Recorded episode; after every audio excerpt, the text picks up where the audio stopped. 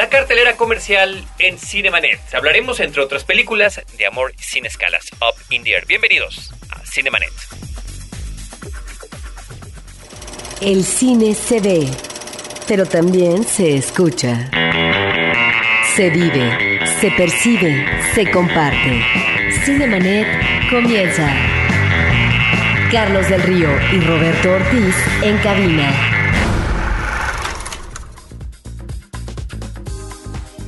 www.frecuenciacero.com.mx es nuestro portal principal.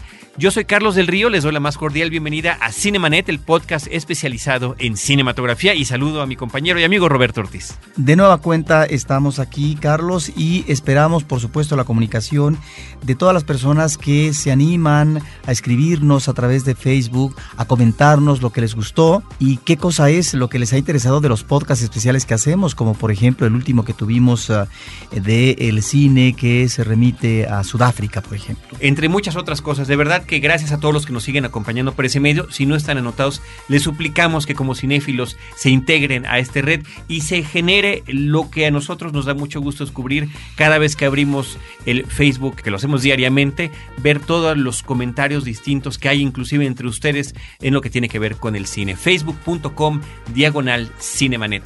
Hoy vamos a empezar este recuento de películas que teníamos pendientes, platicar en nuestros episodios y vamos a arrancar con Amor sin escalas, Up in the Air, una película del director Jason Reitman, el que nos trajo Juno, y que ahora junto con George Clooney, Vera Farmiga y Anna Kendrick, todos ellos nominados al Oscar, ellas en la categoría de actriz de reparto, él como actor protagónico, la cinta a mejor película y Jason Reitman como mejor director. Trata el tema, bueno, trata muchos temas, pero uno de ellos que creo que es muy interesante es la falta de empleo en los Estados Unidos, el desempleo y lo que tienen que hacer algunas empresas que consiste en recontratar a otras que se encargan de ir a despedir a sus empleados. Y ese es el trabajo de Ryan Bingham, que se la pasa viajando por todo Estados Unidos, prácticamente nunca está en su hogar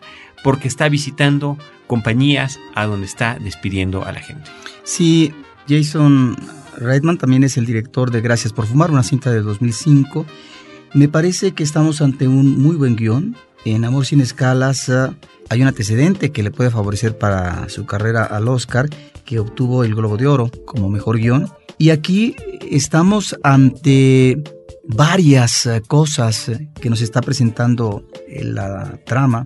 Por un lado, la soledad en la sociedad contemporánea, la crisis de pareja, a qué se apuesta con la pareja, la pareja establecida, la pareja libre, institucional, y el mundo del trabajo y del desempleo en eh, la actualidad estadounidense. En esta última parte es donde hay una mirada muy certera hacia el desempleo y cómo las empresas tienen que desprenderse de mucha gente para poder, obviamente, recuperarse y tener eh, una mejor suerte en el manejo de los capitales. Ahí me parece que hay un retrato muy agudo de una situación de crisis económica que vive actualmente Estados Unidos. Y el mundo. Y que retrata muy bien, sí, pero específicamente en Estados Unidos, ¿por qué? Porque creo que es una película que también está hablando de los valores que hacen de Estados Unidos una nación que llega a posicionarla en el lugar donde ha estado eh, durante muchos años, aparte de esta crisis eh, que está viviendo desde el año pasado, pero que finalmente la ubica como gran país económico capitalista y también eh, de una fijación imperialista. ¿A qué me refiero? Cuando vemos el personaje central representado de manera entrañable por este magnífico actor que es George Clooney, actor, director, realmente una de las mejores presencias de Estados Unidos en los últimos años. Personajazo en todo lo que tiene que ver su, con su quehacer fílmico. Él tiene una meta. Aparte del trabajo, que no es muy grato, aunque él considera que lo hace con decoro, con sensatez, que es despedir personalmente a la gente que eh, cuando se le dice que ya no va a trabajar, en ese momento tiene que agarrar sus cosas y retirarse del espacio laboral, tal vez eh, de muchos años. Bueno, ese es su trabajo, pero a él le preocupa, como está viajando constantemente al estar de una ciudad a otra, eh, lo que a él le preocupa pues es eh, acumular tantas millas, alrededor de 10 millones de millas por aire, porque viaja un avión tras otro, poder tener la tarjeta de grafito de American Airlines, que parece ser que en la realidad esta tarjeta o este tipo de tarjeta no existe. Pero bueno, en, el caso de la ficción de la película, ahí está. En ese empeño denodado por parte del personaje, creo que encontramos esta raíz o esta forma eh, como la sociedad americana está donde está.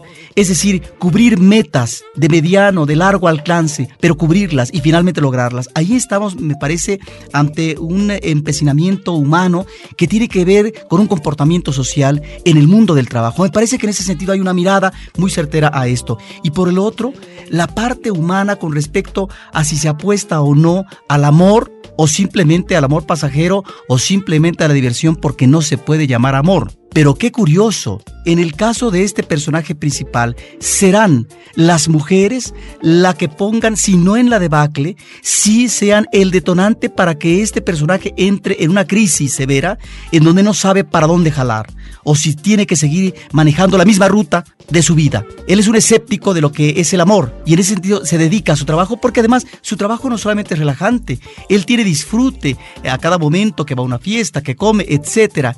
Y son tres mujeres, una hermana suya que se va a casar, eh, una compañera de trabajo con la cual se solidariza al final y también un amor pasajero o diríamos uno de estos ah, de estas relaciones que se dan en el viaje y que se pueden encontrar de vez en cuando. Es entonces la presencia femenina la que se maneja como una puesta en crisis para el personaje principal, pero ya veremos cuál es la suerte. Eso le corresponderá al público verlo. Bueno, hay muchas cosas que comentas y creo que es importante destacar. Una de ellas es este cumplimiento de las metas, ¿no? El tratar de llegar a estas metas. Y aquí creo que la película plantea muy bien. ¿Y qué pasa cuando cumples esa meta, ¿no? Al final resulta que lo has soñado, lo has pensado mil veces y cuando llega ese momento en que el plazo se cumple, ¿qué?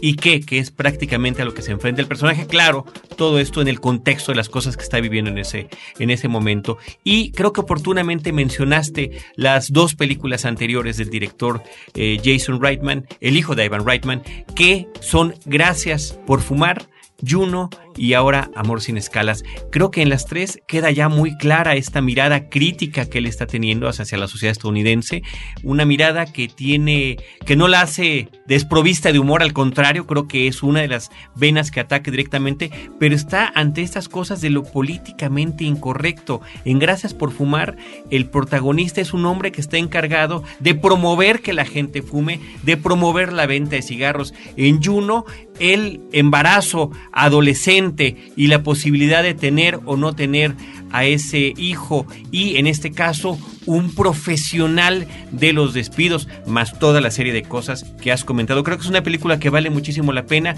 y que no dejará de sorprender al público. Ahora, ¿cómo trabaja el director con sus actores? Esto me llama la atención porque no manejó ensayos previos, dejó de lado para tratar de, a partir de lo que tenían como base del guion los actores, poder manejar una actuación fresca, espontánea, ¿sí? Y que no vinieran cargados de cartabones.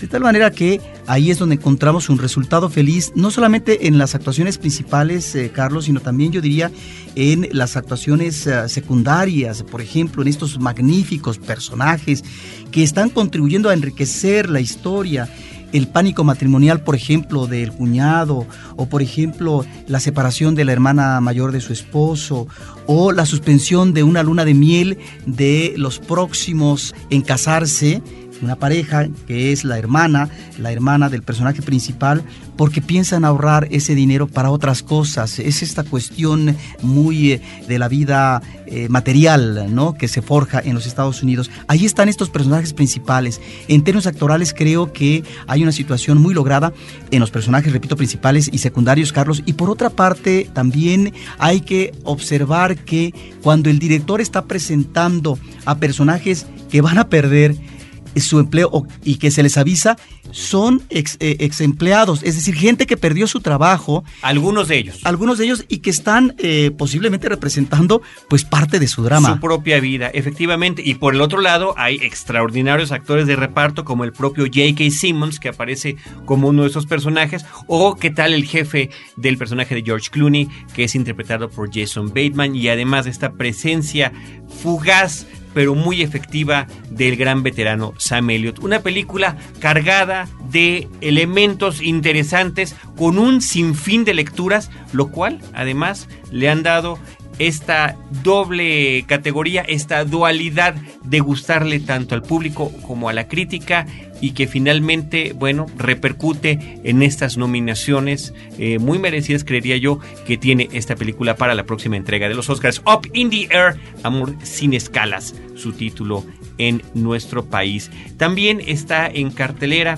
por otra parte, otra comedia, otro tipo de comedia, el punto de vista femenino acerca de la relación de pareja, It's Complicated, enamorándome de mi ex, de la directora y guionista Nancy Meyers, que es la que nos trajo Something's Gotta Give, alguien tiene que ceder, The Holiday y ahora It's Complicated. También también lo que quieren las mujeres, que esa tendré que decir que definitivamente no es de mis favoritas. Eh, de sus cintas, yo creo que la mejor lograda es Alguien tiene que ceder, pero esta quedaría en un muy cercano segundo lugar con personajes verdaderamente muy, muy bien eh, dibujados, porque finalmente me parece que son dibujos Meryl Streep como la mujer madura que ya está despidiendo a la última de sus hijas para que se vaya a la universidad cuando finalmente quedará sola después de un divorcio más de 10 años atrás. A Steve Martin, un arquitecto que también recientemente eh, se divorció. Alec Baldwin, que es el ex esposo de Meryl Streep, que ya ha forjado una familia con una mujer mucho más joven que él.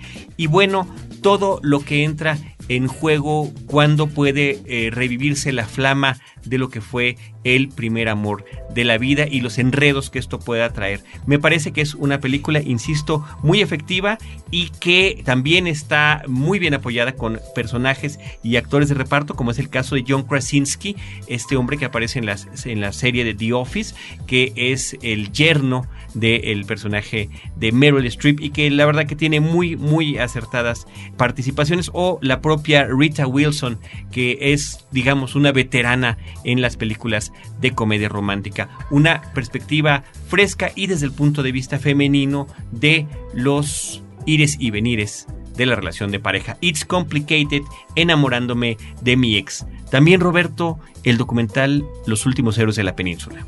Sí, es una película que le fue muy mal comercialmente, desapareció del mapa en un santiamén lamentable. Es difícil que un documental eh, logre sortear con suerte la taquilla. Los últimos héroes de la península, esta es una película de José Manuel Cravioto que nos remite a qué, Carlos? Bueno, pues eh, a una serie de boxeadores que nacieron en la península de Yucatán y que fueron campeones mundiales eh, de breve vida, la mayoría de ellos, mosca y semimosca, la mayor parte de ellos. Miguel Canto, que yo creo que fue el boxeador mayor, pero estaba también Freddy Castillo, Guti Espadas, Juan Herrera y Lupe Madera. Entonces, lo que hace el director es acercarse a ellos en sus casas, en el ámbito familiar o recorriendo a través de un taxi eh, por las calles eh, de Mérida a estas ah, figuras del boxeo que durante una época, Carlos, lograron brillar, llegaron a ser campeones del mundo y que bueno, la mata, la mata parece ser estaba en Yucatán. Pero es el presente. Y el presente no es nada agradable, porque los vemos a ellos eh, ya eh, grandes o viejos, gordos, pobres, porque algunos realmente ganaron bastante dinero como Miguel Canto, pero bueno, fueron estafados, dilapidaron su fortuna y quedaron, si no en la miseria, en un nivel clase mediero eh, que no es eh, muy afortunado, que digamos. Ahí están pues algunos momentos de ellos eh, de registro a través de la televisión. Hay un momento central que me parece de lo mejor visualmente, que es un trabajo de edición muy logrado de fotografías y de imágenes de las peleas que ellos hicieron. Estos grandes campeones y que muestran su rostro actual. Un documental interesante que ganó un premio en el Festival de Guadalajara. Los últimos héroes de la península de José Manuel Cravioto. Y ahorita que mencionabas lo que es eh, visitar a una persona muchos años después de sus momentos de gloria, mucho tiempo después de su momento de fama, me vino a la mente aquella escena de la película Adiós a Lenin, la película de Wolfgang Becker,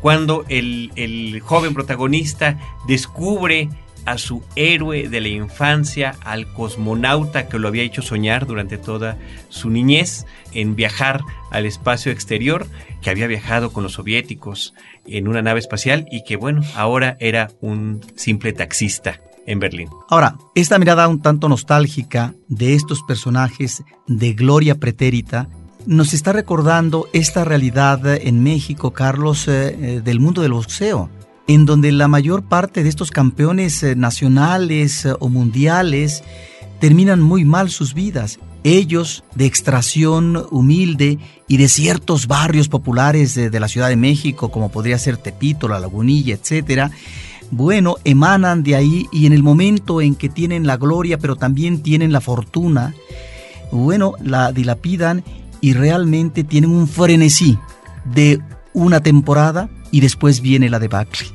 Es ahí donde encontramos también, yo creo, parte del rostro de lo que es este México en este ámbito que es el boxeo. Los últimos héroes de la península estaremos al pendiente también de pues en qué otros foros podrá ser exhibida. Cinemanet está de intermedio. Regresamos en un instante. Ahora Diseñar y hospedar su página web será cosa de niños. En tan solo cinco pasos, hágalo usted mismo sin ser un experto en Internet. Ingrese a suempresa.com y active ahora mismo su plan. Suempresa.com, líder de web hosting en México. Lo mejor del diseño y las artes gráficas lo encuentra solo en CMYK, un podcast de frecuencia cero. La vida vista desde el fascinante mundo de los colores. www.frecuenciacero.com.mx Cinemanet. Roberto Ortiz, una película de Werner Herzog llega a la cartelera comercial, una película que realiza en los Estados Unidos, una cinta que en principio y podríamos decir el pretexto es ser el remake de una película del 92 de Abel Ferrara que en inglés llevan el mismo título, ambas se llaman The Bad Lieutenant, el teniente malo, por decir alguna traducción literal. Aquella de Ferrara se llamó Corrupción Judicial, la cinta del 92. Aquí en México la versión de Herzog, protagonizada por Nicolas Cage, se llama Enemigo Interno y además la película tiene una suerte de subtítulo, Port of Call New Orleans. Es el Nuevo Orleans en eh, los tiempos inmediatos, cuando empieza la historia, después de la tragedia de Katrina, de las inundaciones y de toda esa terrible, pero terrible situación que vivió la historia. Y es ahí donde se ubica un drama policíaco, un drama personal. Eh, es pregunta porque finalmente está planteado también en diferentes niveles la forma en la que Herzog está contando la historia de este terriblemente corrupto policía de Nueva Orleans. Bueno, es eso que tú dices y yo agregaría también es un drama familiar, Carlos. Es un teniente corrupto que a lo mejor próximamente tendrá un ascenso. A mí me llama la atención que veamos una película de Herzog que tiene que ver con la sociedad americana y cuya mirada me parece que es una mirada muy afortunada. Uno diría, pero ¿qué tiene que ver Herzog? ¿Qué tiene que meter su nariz ahí en un territorio cuando finalmente él hace otro tipo de cosas? Pero aparte de lo que es la trama propia de una película genérica de thriller policíaco, creo que está su personaje central. Y en este personaje central está desentrañarlo, ubicarlo y tratar de adentrarse en él en momentos también extremos, extraordinarios, que es donde pone eh, a sus personajes Herzog en varias de sus películas. Me parece que estamos efectivamente ante un Nicolas Cage desbordado, ¿sí? Eh, uno diría sobreactuado, pero tal vez el personaje lo merece. Y en ese sentido me parece que estamos tal vez ante el mejor registro actoral de Nicolas Cage de los últimos años, porque vaya que es eh, un actor que parece ser que se representa a sí mismo y nada más. A mí sabes que me recordó, Carlos, esta película de Enemigo Interno, aunque son tiempos de vida y fílmicos diferentes, pero me parece que tiene también un vaso comunicante con aquella película de Martínez Scorsese después de ahora. En esa después de hora. Después de hora, perdón. En esa película el personaje principal, en unas cuantas horas, le pasaba todo. Entraba en una situación crítica existencial, bueno, que eh, nada más falta que lo orinara un perro y pareciera que eso sucede. Sí, en After Hours, pero habría que decir que, que esa película era muy evidente el humor negro que manejaba y en esta película de Herzog no sé si sea tan claro y no sé si sea la intención. No, pero yo me refiero a los tiempos. Si bien en aquello, en aquella película de eh, este director Scorsese, eran unas cuantas horas en donde el personaje se veía asediado por una serie de problemáticas que uno diría y no tienen que ver con él propiamente. En el caso del personaje de la película en el interno, sí tienen que ver, o él los está desencadenando, pero en unos cuantos días este personaje vive crisis tras crisis, situación terrible tras situación, terrible caos tras caos, en donde ya no sabe hacia dónde eh, dirigir en este caso sus pasos para que próximamente tenga eh, una oxigenación favorable. Pareciera una espiral hacia el infierno porque finalmente se ve enredado en todos en todos estos actos de corrupción y excesos que está cometiendo, porque además, y habrá que decirlo, es, es algo que queda claro desde el principio de la trama, es un personaje adicto. Claro, lo mismo está enfermo de la espalda. Adicto a las drogas. No puede, digamos, con su espalda. Lo mismo es un corrupto. Lo mismo padrotea a una mujer hermosísima. Lo mismo un cobrador está tras él porque le debe dinero. Lo mismo entra por interés propio para salvar unas cuestiones económicas eh, a las redes de los mafiosos, etcétera. Y Detrás de esto, Carlos, detrás eh, de esta mecánica de thriller, encontramos, creo, elementos que nos eh, remiten a la sociedad americana, pero también al ámbito familiar. Y ahí es donde yo creo que encontramos algunos de los mejores momentos eh, de la película. Este personaje que no obstante tener toda la presión del mundo, no se olvida de la cuestión familiar, de que tiene que estar de una u otra manera en contacto o atendiendo a la familia, al padre que trata de rehabilitarse eh, por una cuestión de drogas o de alcohol y en este caso a su pareja que es alcohólica. En fin, me parece que pues estamos ante una película muy interesante de Herzog, una película diferente y que creo que abona abona en el terreno de manera muy favorable del thriller, del thriller policíaco estadounidense. Sí, vaya, sí es diferente, porque al principio el, pretexto es la historia no sobre el policía, sino sobre un terrible crimen que está investigando, un multihomicidio, además de, de toda una familia.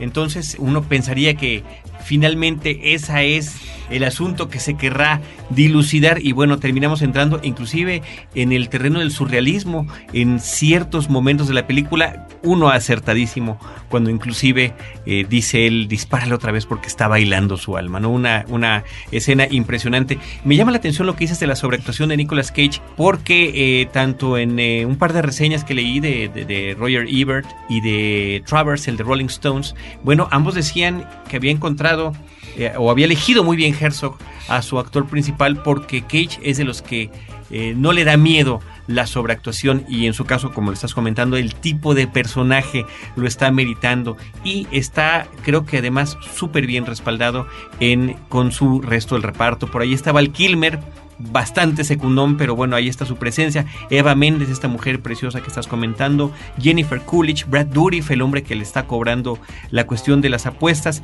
Y en fin, inclusive Denzel Whitaker, el hijo de, de Forrest Whitaker, que ya está entrando a la actuación. Y Tom Bauer como el padre del personaje principal. Una película alucinante, verdaderamente alucinante, la de The Bad Lieutenant Port of Call New Orleans o Enemigo Interno de Werner Herzog exhibiéndose en nuestra cartelera comercial. Y hablando de películas alucinantes, la última que mencionaremos en este episodio, Roberto Ortiz, se llama Franklin y en español... El vigilante fantasma. El vigilante fantasma. Una película eh, prácticamente indescifrable que en un principio nos está contando simultáneamente, pensaría yo, en cuatro historias, si no me equivoco Roberto.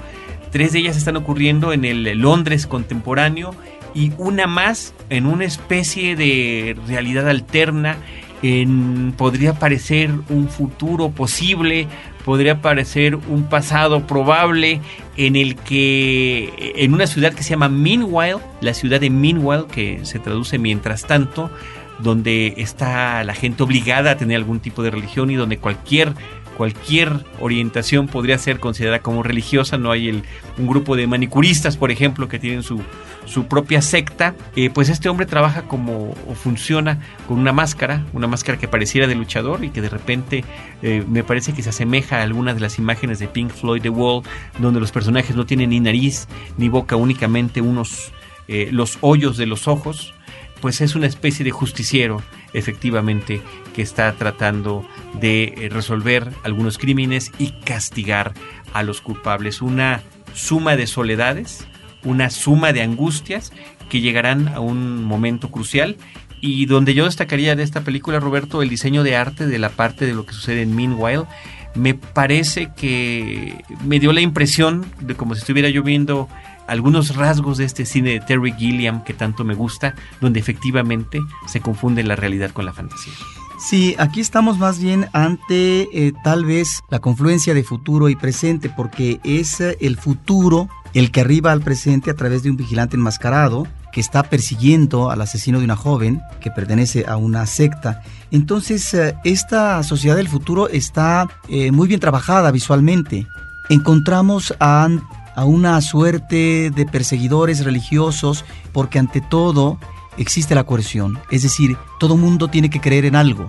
De ahí esos charlatanes que encontramos eh, en el ámbito nocturno a través de una calle caótica, donde cada quien está anunciando, festinando y proponiendo su credo. Bueno, es pues la identidad de Dios la que debe de imperar en esta sociedad del futuro.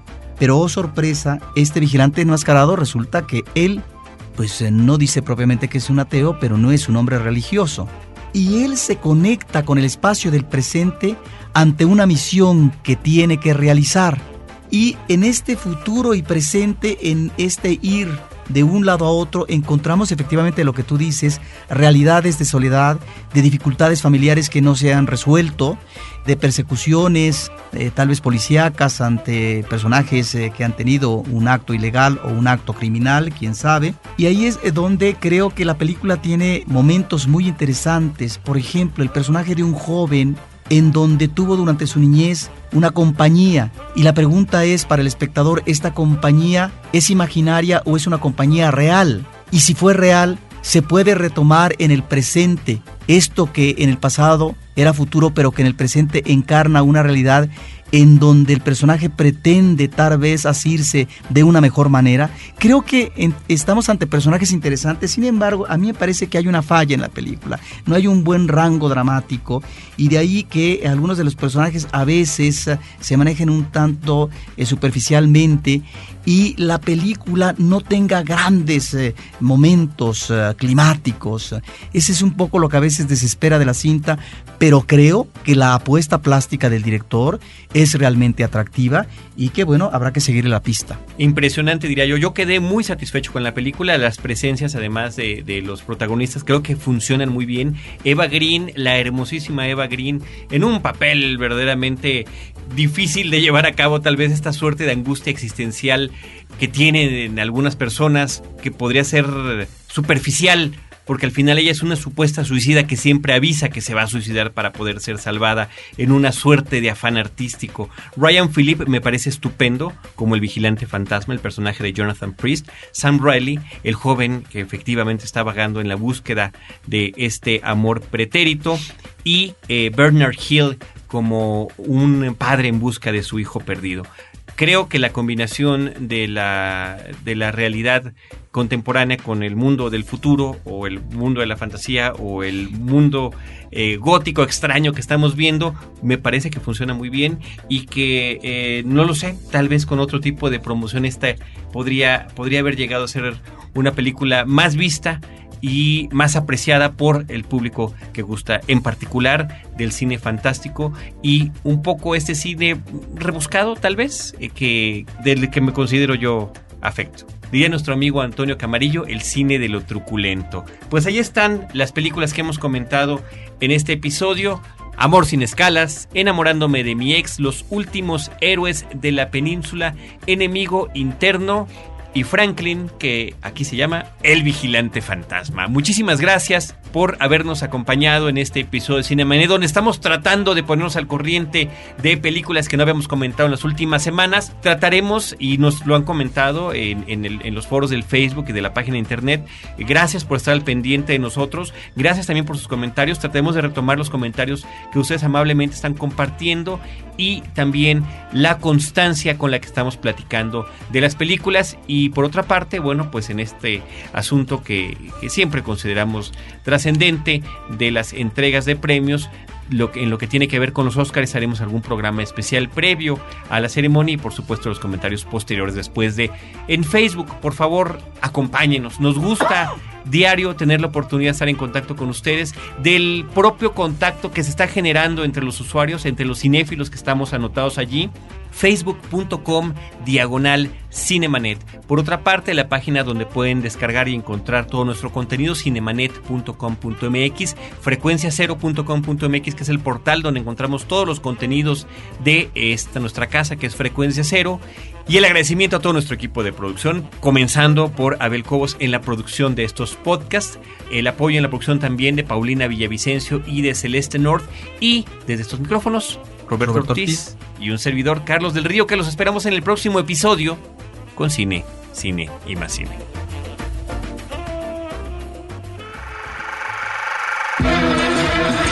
Cinemanet termina por hoy. Más cine en Cinemanet. Frecuencia Cero, Digital Media Network, www.frecuenciacero.com.mx. Pioneros del podcast en México.